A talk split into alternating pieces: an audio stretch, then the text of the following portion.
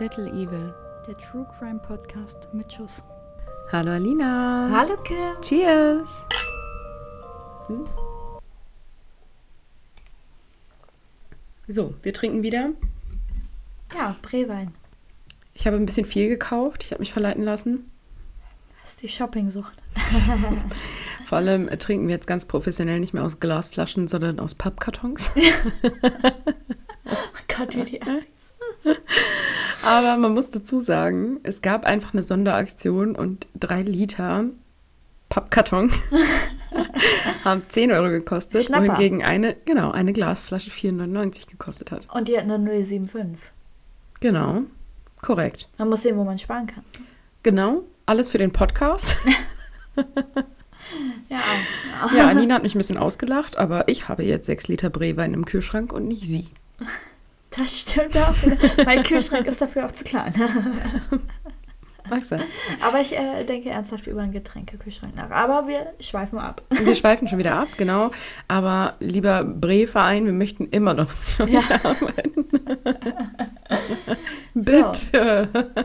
In der letzten Folge habe ich schon angespoilert, dass es zu meinem Fall auf jeden Fall einen Film gibt, Mhm. ähm, der um diese Person handelt. Erstmal Thema ist heute, äh, Prominente Mörder. genau, also Promis, die schon mal getötet haben. Genau. Und wir haben uns darauf geeinigt, glaube ich, dass sie Vorher schon prominent sein muss. Genau. Ge ge ge Gewesen sein ja, müssen. Genau, ja, ja. korrekt. Ne? Genau, wir nehmen heute mal zur Abwechslung auf einem Samstag auf und es ist viel später als sonst, also funktioniert mein Gehirn nicht mehr so Genau. richtig. Und dazu sollten wir vielleicht auch noch festhalten, dass für uns keine Promis sind, die hier im Trash-TV in Germany mitmachen. Ja, und wir haben auch nicht O.J. Simpson genommen. Nein, das auch nicht, genau. Ich weiß nicht, ob äh, ein Versace-Fall, aber der wurde Mhm. umgebracht. Gut, vergiss es. Ja, also meiner war auf jeden Fall ein Schriftsteller. Und jetzt springen wir mal gleich richtig klug rein. Mhm. Erinnerst du dich daran, dass ich dir immer und immer und immer wieder gesagt habe, du sollst dir The Staircase ansehen? Du hast es nicht getan, oder? Nein. Das ist fantastisch, das ist mein Fall heute. Ah, okay. Bei mir geht es Ich um dachte einen schon. Musiker. Hm, Aber ich dachte mir schon, wenn sie sich die, die, das immer noch nicht ansieht, Da muss man mich damit voll labern. dann muss ich sie damit jetzt einfach voll labern, genau. Also für alle, die es noch nicht gesehen haben, Spoiler-Alarm an der Stelle. genau. ja, es gibt meine Folge vielleicht oder mein Fall, wenn es, ihr es euch noch ansehen wollt und nicht gespoilert werden wollt, weil ich werde jetzt alle Fakten auf den Tisch hauen. Genau, du fängst nämlich heute an. Genau, ich fange heute Ungerade an. Folge. Kim fängt an. Genau, also ja, genau. Ja. Es hat, ähm, bei welcher sind wir jetzt? 15 Folgen gedauert, ja. bis wir das selber raus hatten. Sind wir ehrlich, wir fragen trotzdem immer nochmal, wer ist jetzt dran? Ja, und ich habe auch dann und wann schon mal in die letzte Folge reingeguckt, wer angefangen hat. Und ja. wer anfangen muss als nächstes. Also Deswegen. Also weird. Ja, wir sind komisch. So, wir halten uns jetzt nicht länger auf. Du startest, ich, ich setze mich zurück, trinke meinen Wein. Und genau. los geht's. Und du genießt es. Yes. Guten Morgen. 1810 Cedar Street, please. What's wrong? My wife had an accident. She's still breathing. What kind of accident? Down on the stairs. She's still breathing. Please come. Is she conscious? What? Is she no, conscious? No, she's not conscious. Okay. How many stairs did you what? fall down? Huh? How many stairs? Stairs.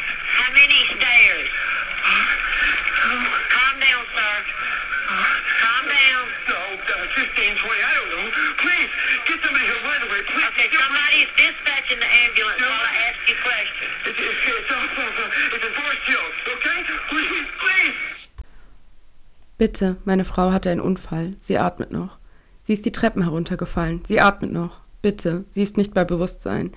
Ich weiß nicht, wie viele Stufen es waren. Bitte, schicken Sie jemanden her. Bitte, bitte. Das war der Notruf vom 9. Dezember 2001. Der Schriftsteller Michael Peterson hatte nach eigenen Angaben seine Frau am Fuße der Treppen im Haus aufgefunden. Die eintreffenden Rettungskräfte und Polizisten sind entsetzt. So viel Blut. Vor Ort wird der Tod der Frau festgestellt und die Polizei nimmt die Ermittlung auf. Noch vor Ort hegen sie bereits den Verdacht, dass es kein Unfall war, dass Kathleen nicht gestürzt war. Doch was war passiert? Verschiedene Spezialisten werden zu Rate gezogen, scheinbar nur, um den Verdacht gegen Michael zu erhärten. So findet die Polizei E-Mails auf dem Laptop von Michael, welche belegen, dass er sich dann und wann mit männlichen Prostituierten und Callboys traf. Außerdem sei Michael nicht mehr besonders liquide. Von seiner Frau würde er eine hohe Summe aus der Lebensversicherung erhalten. Der Blutspurenexperte Dwayne Deaver, wird ebenfalls zu Rate gezogen, welcher ein ausführliches Gutachten erstellt. Die Spuren hätten einen gewaltsamen Angriff auf Kathleen Peterson eindeutig belegt. Die am Tatort befindlichen Blutspuren könnten nur entstanden sein, als jemand absichtsvoll auf Kathleens Hinterkopf eingeschlagen habe. Ein Unfall geschehen könnte ein derartiges Spurenbild nicht hervorrufen. Zudem zeigten Blutspuren an Michaels Hose und seinen Schuhen, dass er über ihr gestanden haben müsste, als Gewalt gegen ihren Kopf ausgeübt wurde. Die Obduktion der Leiche ergibt ferner sieben Verletzungen am Hinterkopf. Kein Schädelbruch, keine Hirnblutungen. Der Staatsanwaltschaft reichen diese Beweise und sie erheben Anklage gegen Michael Peterson. Prozessauftakt. Die Kinder von Michael, man muss dazu sagen, dass Kathleen und Michael beide Kinder aus vorherigen Beziehungen haben, jedoch keine gemeinsamen, Mhm. stehen felsenfest hinter ihrem Vater. Sie treten öffentlich auf, bestreiten eine Schuld ihres Vaters. Auch die Kinder von Kathleen sprechen sich anfangs für einen Unfall aus. Sie hätten eine liebevolle Beziehung gehabt. Er hätte sie nie verletzt. Doch die Fassade bröckelt. Kathleens Tochter kommt Zweifel und sie wendet sich von dem Rest der Familie ab. Ebenso wie ihre Tante und Kathleens Schwester, die sich sicher ist, dass Michael sie getötet hätte. Michaels Rechtsanwalt David Rudolph, der den Fall übrigens pro bono übernommen hat, stellt ein ganzes Verteidigerteam zusammen und unternimmt alles Erdenkliche, um Michael in den Augen der Jury zu entlasten. Sie engagieren sogar höchst angesehene Experten wie Dr. Werner Spitz und seinen Kollegen Dr. Henry Cheng Yu Lee, welche bereits in Fällen wie dem Tod der Mary Jo, dem Kennedy-Mord oder dem O.J. Simpson-Fall involviert waren. Da ist er wieder. Da ist er wieder. Dr. Cheng Yu Lee stellt fest, dass das Spurenbild der Blutspritzer nicht von Schlägen rühren müssen, sondern von dem Opfer selbst verursacht worden sein könnten. Es wäre möglich, dass sie Blut verschluckt und ausgehustet hat, weil sie da daran zu ersticken drohte. Nun klingt es erst einmal, als hätte Michael doch noch realistische Chancen, der Verurteilung zu entkommen. Doch die Staatsanwaltschaft hat noch zwei Asse im Ärmel. Sie lassen den Blutspurenexperten Duane Diva vor Gericht aussagen. Neben der Wiedergabe seines Gutachtens sagt Diva jedoch außerdem aus, dass keinerlei Blutspuren am Hemd von Michael gefunden wurden und dass er neben seinem Gutachten einen schriftlichen Bericht an die Staatsanwalt, Staatsanwaltschaft verfasst hätte. Ein Skandal. Die Verteidigung hätte diese Unterlagen bekommen müssen. Die Verteidigung regt an, dass die Aussage von Diva entkräftet wird, aufgrund eines schweren Verstoßes gegen die Rechte des Angeklagten. Das Gericht lehnt ab. Diva wird nunmehr den Tathergang nachstellen. Als Tatwaffe wird ihm ein Schürhaken, so vermutet die Staatsanwaltschaft, angereicht. Aufgrund der Tatsache, dass das Opfer keine Brüche oder Hirnblutung hatte, kann nämlich davon ausgegangen werden, dass sie mit keinem sehr schweren Gegenstand geschlagen worden ist. Auf alten Fotos der Familie konnte ein Schürhaken, welcher innen hohl ist, vor dem Kamin der Petersons gesichtet werden. Bei Sichtung des Tatortes war dieser jedoch nicht mehr da. Weitere belastende Anhaltspunkte. Außerdem wird die Staatsanwaltschaft auf eine weitere Tote aufmerksam. Sie war eine Bekannte der Petersons, jedenfalls vor, also jedenfalls von Michael und seiner vorherigen Ehefrau. Sie starb im Jahr 1985 in Deutschland. Zu dieser Zeit lebte Peterson mit seiner Familie dort. Elizabeth Radcliffe war ihr Name. Sie wurde damals in ihrem Haus in Gräfenhausen tot am Fuß ihrer Treppe aufgefunden. Der letzte, der sie lebend gesehen haben soll, war Michael Peterson. Zufall? Elisabeths Tod wurde seinerzeit als Unfall eingestuft. Elisabeth litt nämlich an dem von Willenbrand-Syndrom, welches für Ohnmachtsanfälle sorgt. Vermutlich sei sie ohnmächtig geworden, die Treppe hinuntergestürzt. Bei dem Sturz habe sie sich die tödlichen Kopfverletzungen zugezogen. Genauer genommen sieben Kopfverletzungen. Also genauso wie Kathleen. Hm. Die Staatsanwaltschaft beantragt die Exhumierung der Leiche. Im Anschluss wird diese nach North Carolina geschickt, wo die Gerichtsmedizinerin, welche auch die Leiche von Kathleen untersuchte, die exhumierte Elizabeth obduziert. Kurz vor der Beendigung des Verfahrens findet einer von Michaels Söhnen den gesuchten Schürhaken. Hm. Er stand völlig verstaubt und mit Spinnenweben behangen in einer Ecke des Kellers. Unmöglich, dass damit vor kurzem ein Mord begangen worden sein soll. Außerdem ist der Schürhaken sehr leicht. Er ist innen hohl und das Material nicht schwer. Er hätte bei kräftigen Schlägen auf einen Menschen definitiv verbiegen müssen. Ist er aber nicht. Kurzer Break. Du hast jetzt schon viele Argumente von der Staatsanwaltschaft und der Verteidigung gehört. Wie hättest du Stand jetzt entschieden, wenn du in der Jury gesessen hättest? Also Denkst du, dass es eher ein Mord oder ein Unfall war? Ja, schwierig. Ähm, ich ähm, ich glaube, ich hätte auf schuldig, weil Ja? es schon auffällig ist. Und man muss ja mal ganz klar sagen, jetzt mit diesem Schürhaken da, äh, man hätte auch einen anderen nehmen können. Also, äh, sind wir mal ehrlich, da kann man sich einen besorgen. Ne? Aber ich weiß nicht. Schwierig. Ich finde es halt so komisch, ähm, dass die Dame aus Deutschland auch schon so verstorben ist. Könnten natürlich super dumme Zufälle sein. Ja, na natürlich, ja, ne? aber, aber es könnte auch, ja. Okay. Kommen wir zu den letzten Plädoyers der Staatsanwaltschaft und der Verteidigung. Die Staatsanwaltschaft führt an, dass der frühere Fall aus Deutschland und die massiven Kopfverletzungen von Kathleen keine andere Erklärung als ein Mord zulassen. Ob es nun ein Schürhaken oder eine andere Tatwaffe gewesen sei, sei unerheblich. Die Staatsanwaltschaft geht davon aus, dass Kathleen von dem Doppelleben und der Bisexualität ihres Mannes erfahren hätte und dieser sie umbrachte, damit sie sich nicht scheiden ließe und seine finanzielle Grundlage wegbrechen würde. Sie bestehen auf die Verurteilung wegen Mordes ersten Grades. Die Verteidigung hingegen führt an, dass Michael gar kein Motiv für die Tat gehabt hätte. Seiner Frau seien seine bisexuellen Neigungen bekannt gewesen und sie habe sie toleriert. Außerdem hat das Paar kurz vor Kathleens Tod erfahren, dass einer von Michaels Büchern als Hollywood-Film veröffentlicht werden soll. Dies versprach ihm erhebliche Einnahmen. Am Abend von Kathleens Tod hätten die, beide Pool, die beiden am Pool gesessen und die Verfilmung gefeiert. Sie hatten Alkohol getrunken und Michael hätte eine Pfeife geraucht. Kathleen wollte reingehen, um eine Valium einzunehmen und sei auf dem Rückweg die Treppe hinuntergestürzt. Da Michael noch draußen saß, hatte er sie nicht gehört. Die Verteidigung verweist außerdem auf die fehlende Tatwaffe und auf fehlende Blutspritze an der Decke, die eigentlich hätten entstehen müssen, wenn man mit einem Gegenstand weit ausholt und auf einen bereits blutenden Kopf einschlägt. Ebenso wird nochmals darauf Bezug genommen, dass es im gesamten Staat North Carolina noch nie einen Fall gab, bei dem jemand erschlagen wird und lediglich Platzwunden aufweist.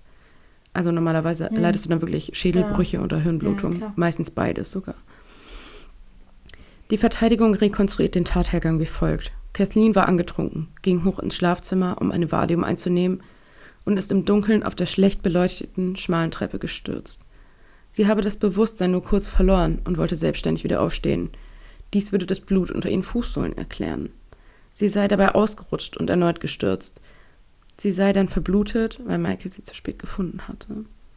Am 10. Oktober 2003 wird das Urteil beim längsten Gerichtsprozess in North Carolina verkündet.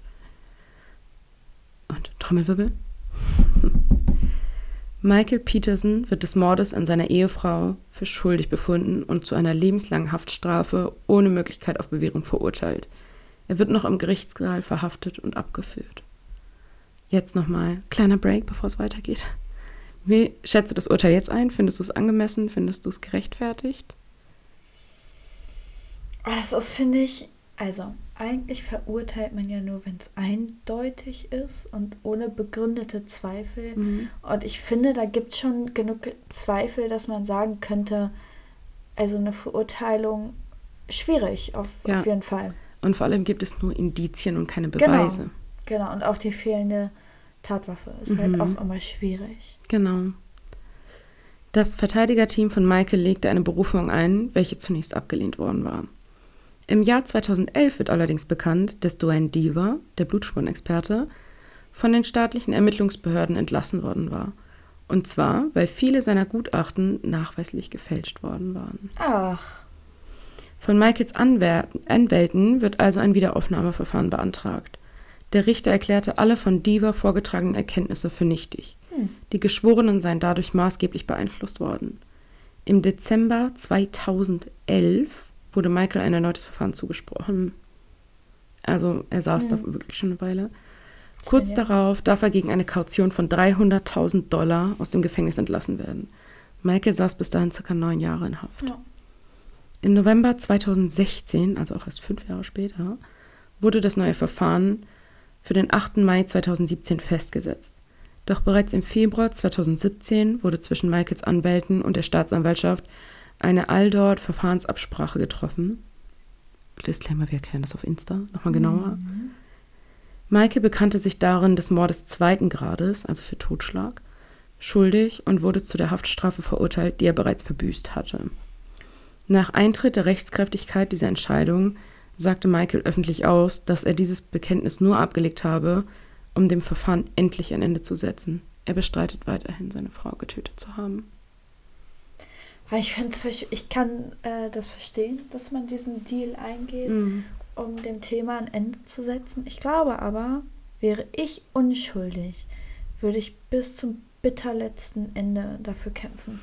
Na gut, er hatte jetzt halt natürlich die Option, ein neues Verfahren zu machen, das Risiko einzugehen, dass er nochmal lebenslänglich verurteilt wird, also wirklich bis zum Lebensende, oder freigesprochen zu werden, oder er geht diesen Deal ein und ist ein freier Mann, weil er die Strafe schon abgesessen Ja, hat. aber ein freier Mann ist er ja trotzdem nicht. Du bist verurteilt. Wegen Totschlags, ja. Du bist verurteilt, das steht ja. überall. Aber den Ruf hatte er vorher schon weg. Er saß neun Jahre im Gefängnis wegen Ja, Mordes. natürlich, aber ich glaube, wenn dann, wenn du dann doch freigesprochen wirst, ist das nochmal eine andere Nummer.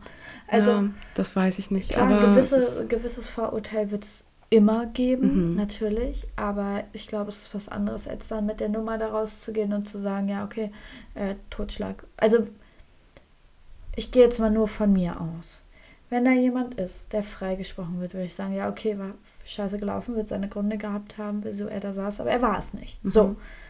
Wenn da aber jemand sitzt, der es angeblich nie war, aber so einen Deal eingeht und sich mehr oder minder für schuldig empfindet, ja, für schuldig empfindet, nicht nur mehr oder minder, würde ich auch sagen, also da ist doch irgendwie Dreck am Stecken, da muss doch irgendwie irgendwas äh, sein. ja, also wir werden es letztendlich mal.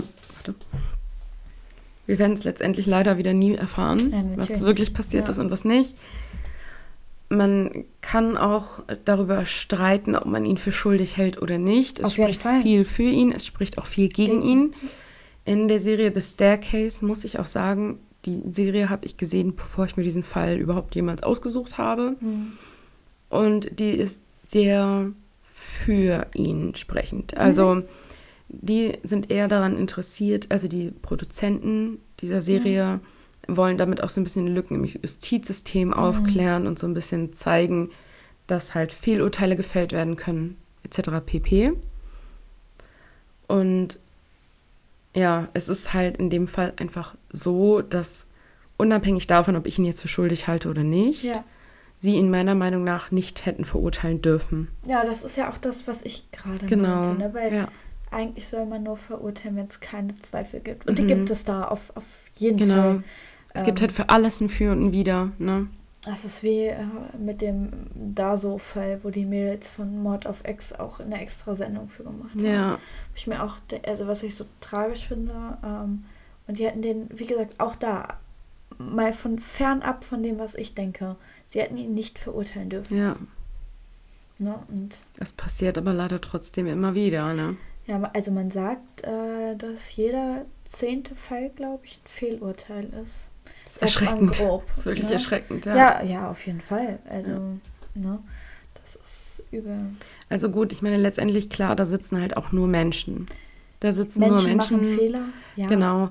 Was ich auch ein bisschen seltsam finde, worauf gar nicht mehr so- so stark jetzt in meiner Schilderung Bezug genommen worden ist, dass Michael ja auch nun keine Blutflecken an seinem Hemd hatte.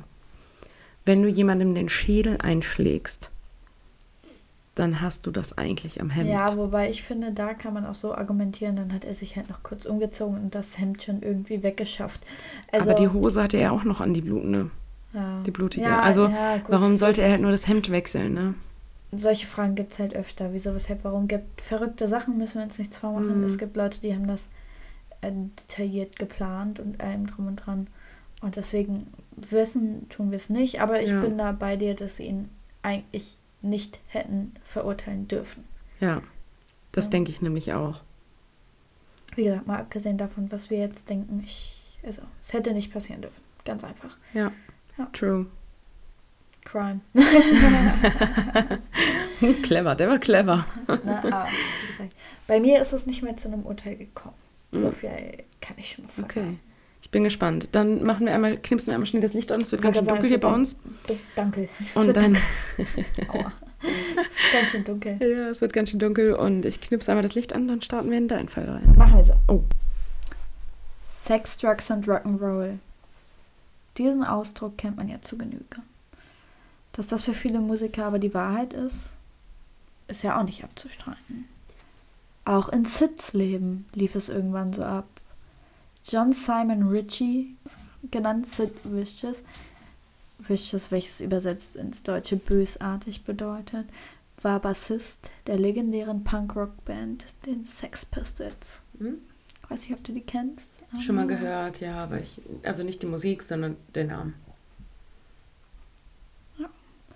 Doch machen wir einen Sprung zu den Anfängen des jungen Sid.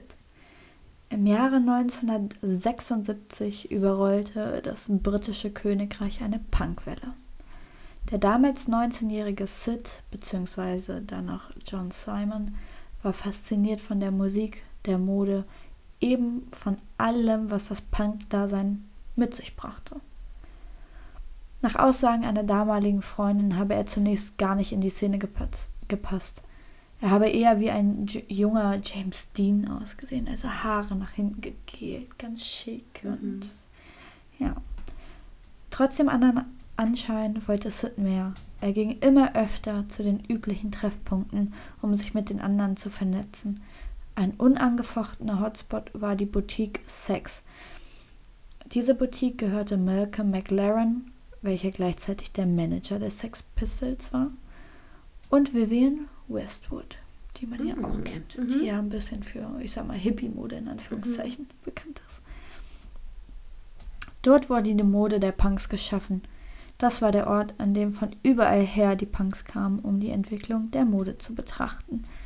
Es war ein Ort, an dem alle willkommen waren, an dem alle miteinander waren. Außerdem hatte man bei einem sehr großen Aufkommen eventuell auch die Chance, ein paar Teile mitgehen lassen zu können. Schon früh wollte Sid ganz nah an der Punk-Szene dran sein. Schon vor der ganzen Welle lungerte er mit seinem Freund John Leeden in leerstehenden Häusern. Sid suchte gezielt die Nähe von John, denn er gründete eine Band. Die Sex Pistols. Als die Band an Bekanntheit gewann, ging das Leben für Sid so richtig los. Er war der größte Fan. Er erschien zu jedem Auftritt, er wollte zeigen, dass er dazugehört.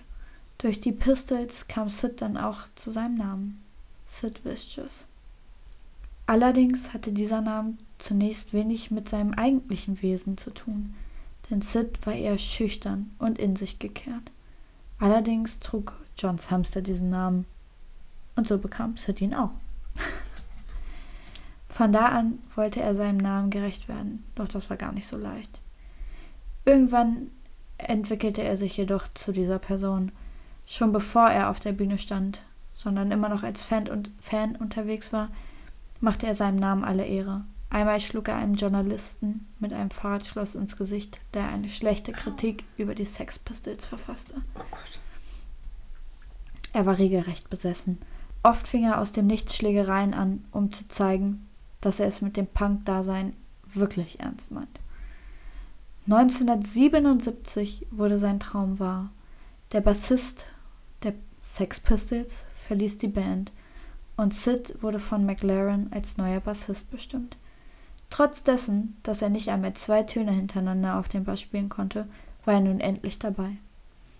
Und McLaren war sich seiner Sache ziemlich sicher. Er sagte, das ist jetzt ein Zitat, übersetzt ins Deutsche, es war gar keine Frage. Man konnte seine Augen nicht von ihm lassen. Er schien so viel heller als irgendjemand anders.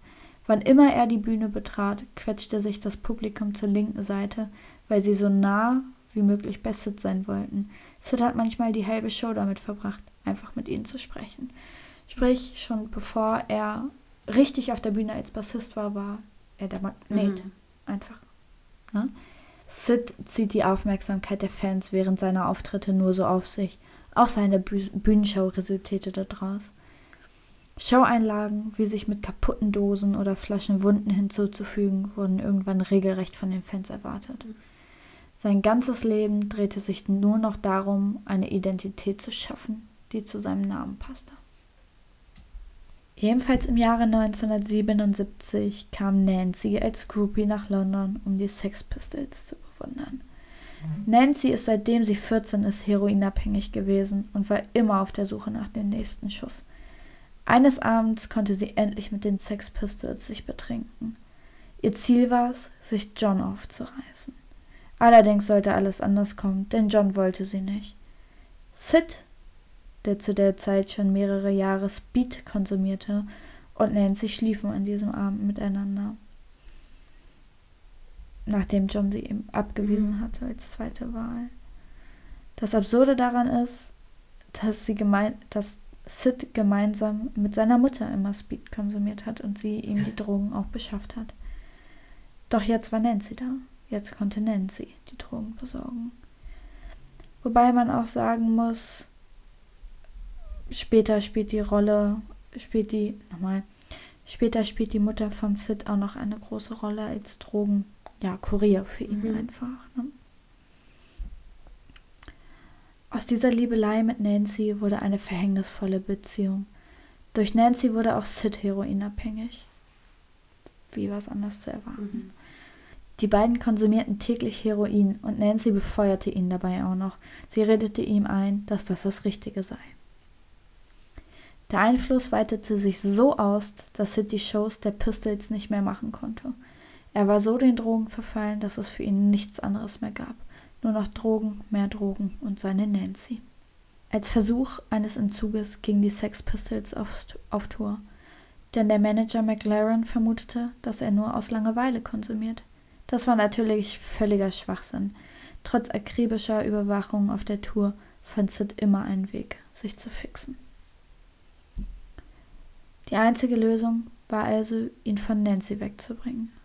Zurück in London nach der Tour sollte Nancy den ersten Flug nach New York nehmen. In einer filmreifen Aktion, welche einer Entführung glich, haben McLaren und die Crew Nancy gepackt und soll, sie sollte zum Flughafen gebracht werden. Der Plan scheiterte allerdings daran, dass Nancy aus dem fahrenden Auto sprang. Ui. Aufgrund der ganzen Situation mit den Drogen von Sid und so weiter und so fort war es unmöglich, die Sex Pistols zu erhalten. Die Band trennte sich und es fachte ein Streit um Drogen und Missgunst. Für Sid und Nancy war nun endlich der Weg frei. Der Weg ins Unendliche.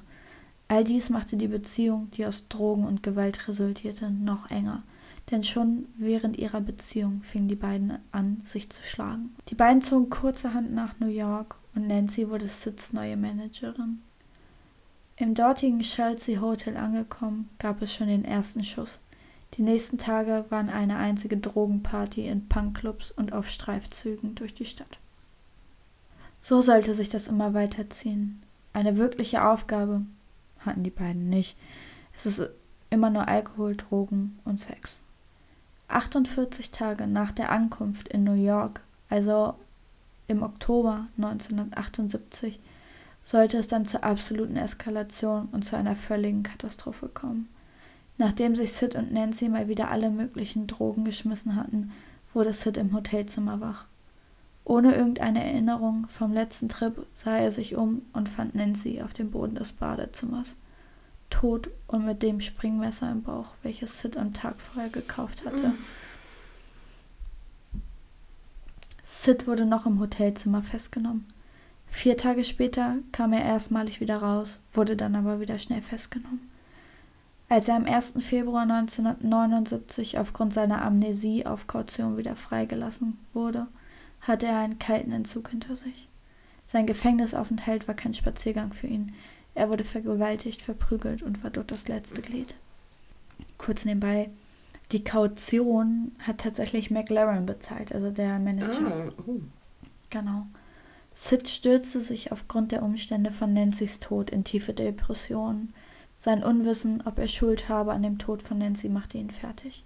Er konnte gar nicht fassen, was da passiert war. Wieder im Hotel angekommen, sollte Sid eigentlich wie auf der Tour rund um die Uhr von seiner Mutter und McLaren bewacht werden. Doch das passierte nicht. Während die Mutter für ihren Sohn erneut Heroin holte, schnitt er sich mit einer Glühbirne die Pulsadern auf. Oh Gott. Als der Krankenwagen und die Polizei ankamen, machte er sogar Anstalten, sich aus dem Fenster zu stürzen. Dies konnte aber zum Glück durch die Beamten verhindert werden. Eine anschließende Flucht aus dem Krankenhaus konnte dann allerdings nicht mehr verhindert werden. Steve Teich, sein Anwalt, pochte erneut darauf, eine Unterbringung in eine psychiatrische Anstalt anzuordnen, denn offensichtlich war seine Selbstverletzung eine Methode, um seinen Schmerz zu verarbeiten und erträglicher zu machen. Gegenüber der Presse erwähnte Sid bereits schon beim ersten Mal der Entlassung, dass er sich suizidieren möchte. Wenn du das schon der Presse aussagst, ne? Wow. Am 1. Februar, also als er auf Kaution freikam, wurde Sid von seiner Mutter abgeholt. Sofort sollte eine Entlassungsfeier starten. Trotz dessen, dass er clean war, hatte seine Mutter ihm ja auch wieder Heroin geholt. Und Sid wurde natürlich rückfällig. Seine Mutter besorgte ihn für abends starke Drogen und Sid setzte sich den Schuss. Er fing kurz später an zu erbrechen und verstarb am 2. Februar 1979 an den Folgen einer Überdosis.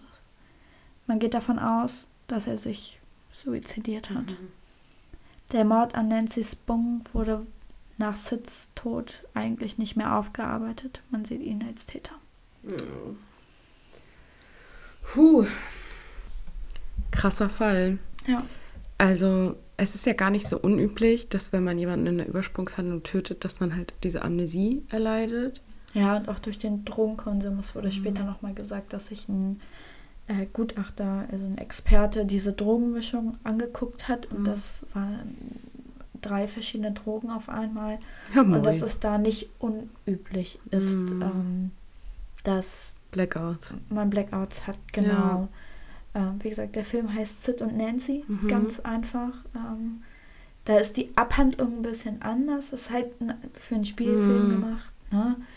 Ähm, aber vom Prinzip her schon wirklich, wirklich nah dran und auch wirklich gut gemacht. Da gehen sie noch ein bisschen mehr auf dieses Groupie-Leben ein und Mhm. sowas halt, ne? Aber ja. Spannend. Also wirklich, wirklich guter Fall. Ich kannte ihn gar nicht tatsächlich. Mhm. Also, Aber denkst du, denkst du denn, er war es? Er hat sie im Drogenrausch umgebracht? also so wie du es jetzt erzählst, ja, kann ich es mir schon vorstellen. Also ich persönlich gehe auch Mhm. davon aus, tatsächlich. Was sollte es halt auch anderes gewesen sein? Also, ja, gerade weil in der Beziehung auch schon vorher Gewalt immer ein Mhm, Thema ja. war und dann noch oft Drogen. ja. Machen wir uns nichts vor. Ja, und weil es ja eh jetzt nicht so die äh, ganz normale Standardbeziehung war, ne? Ja, Und ich glaube, wenn du halt eh schon Probleme hast in deiner Beziehung und dann bist du eh schon ständig aufeinander ja, und hältst dich da irgendwie an irgendwas fest und das Einzige, was dich vereinbart, sind halt irgendwie nur noch diese Drogen und dann arbeitest du auch noch mit dem zusammen. ja. Wie Also- gesagt, seitdem die 14 war, war die Mhm. heroinabhängig und er hat halt mit seiner Mutter immer konsumiert, was ich Auch komisch, so ne? absurd finde Ja. irgendwie, aber ja. Genau, der ist Also- auch früh viel umgezogen, bis die dann irgendwann nach London gezogen sind. Also, Ja, man hatte jetzt auch so ein bisschen, wie du das erzählt hast, bei ihm auch so ganz stark das Gefühl, dass er sein ganzes Leben halt irgendwas nachgeeifert ist. ja, Also er hatte ja nie Raum und Zeit, so einfach er selbst zu sein. genau. Dann hat er die Punk-Szene gefunden und sich wohlgefühlt. Ja, und dann hatte er aber das Gefühl wieder, er muss seinem Namen gerecht werden. Genau. Dann ist er in diese Drogen Und das war sein abgerutscht. Untergang. Dann ist seine Freundin gestorben. Dann diese, Ja. diese Depression, mit der er dann kämpfte. So, das ist ja. Also eigentlich und dann- tut er einem ja irgendwie auch leid. Also Ja. ob er jetzt einen Mord begangen hat oder nicht. Also Ja, und er dann, tut dir so du, leid. dass er halt auch im Gefängnis, also wirklich äh, dieses Klischee vergewaltigt, verprügelt, äh, fertig Mhm. Voll gemacht. misshandelt. Ja. Ja. Ganz schlimm. Und weswegen er dann ja relativ schnell auch wieder rauskam, ne? Aber wie gesagt, auch dieser Selbstmordversuch nach der ersten Entlassung und allem drum und dran. Also, Mhm. Dass er das in der Presse aussagt. Ey, also ja, ist ja auch nicht allzu üblich, ne? Nein, ja, Dass das- man irgendwie jetzt depressiver Also- dahin geht und sagt, ich möchte mich suizidieren. Ja. So. Ich kann ihn dir mal zeigen, Ja, mach mal. wenn ich so einen Krach mache. Das Krasse ist einfach, ich zeig dir jetzt wie gesagt gleich Mhm. das Bild und der Schauspieler, die haben das so gut getroffen, also wirklich Wahnsinn. Der mittlere? Ja, und das daneben ist Nancy. Oh, die sieht Mhm. auch so ein bisschen Ja, sieht halt schon aus wie so eine. Prostituierte, so ein bisschen, Ja. ne? Also, no offense, aber es ist halt, ja gut, es war auch einfach die Zeit, so ein bisschen, ne? Übrigens, äh, kurze, kurze Story nebenbei. Ähm, äh, Kurt Cobain hat sich Mhm. mit seiner Freundin aus Spaß dann auch mal Sid und Nancy genannt. Echt? Ja, Oh. genau. Und ich gucke gerade, ob ich mal den Schauspieler finde, weil die das, also die haben das wirklich, wirklich gut. Also die haben da einen perfekten Mann für gefunden. Der Film ist aber auch von 86, also Mhm. äh, schon ein paar Tage alt, ja. genau. Hält quasi kurz danach. Ja, wir können Also- mal Vergleiche. Wow, ja, wirklich richtig gut. gut. Richtig Mhm. gut, wirklich. Ja, wir können mal die beiden Vergleichsbilder auf Insta in Ja, unsere Story hochladen oder Fall. posten oder whatever. Ja, folgt uns dafür auf Instagram. Schieß unter los. little.ebay.podcast. Genau. ähm, genau, da posten wir immer fleißig. mhm. Könnt ihr uns auch gerne schreiben, wenn ihr noch irgendwas wissen wollt. Ja, Oder irgendwelche Fallideen habt oder irgendwie wollt, Genau. dass wir irgendeinen Fall behandeln. Wir warten ja jetzt auch noch auf. Also eigentlich musst du es erstmal überhaupt noch posten. Und dann warten wir nochmal auf die Abstimmungsergebnisse Mhm. zu unserer Sonderfolge Mhm. über den Zodiac Killer. ach genau. Mhm. Genau. Da warten wir dann nochmal drauf. Übrigens hätte ich, Vielleicht wäre das eine Idee für die 20. Folge oder die 25. 25 wäre schön, Viertel 100. ich hätte auch übelst gerne heute den Fall Aaron Hernandez äh, bearbeitet. Mhm. Das war ja von den Patriots Mhm. äh, Spieler. Äh, schreibt uns mal, wenn wir das noch machen sollen.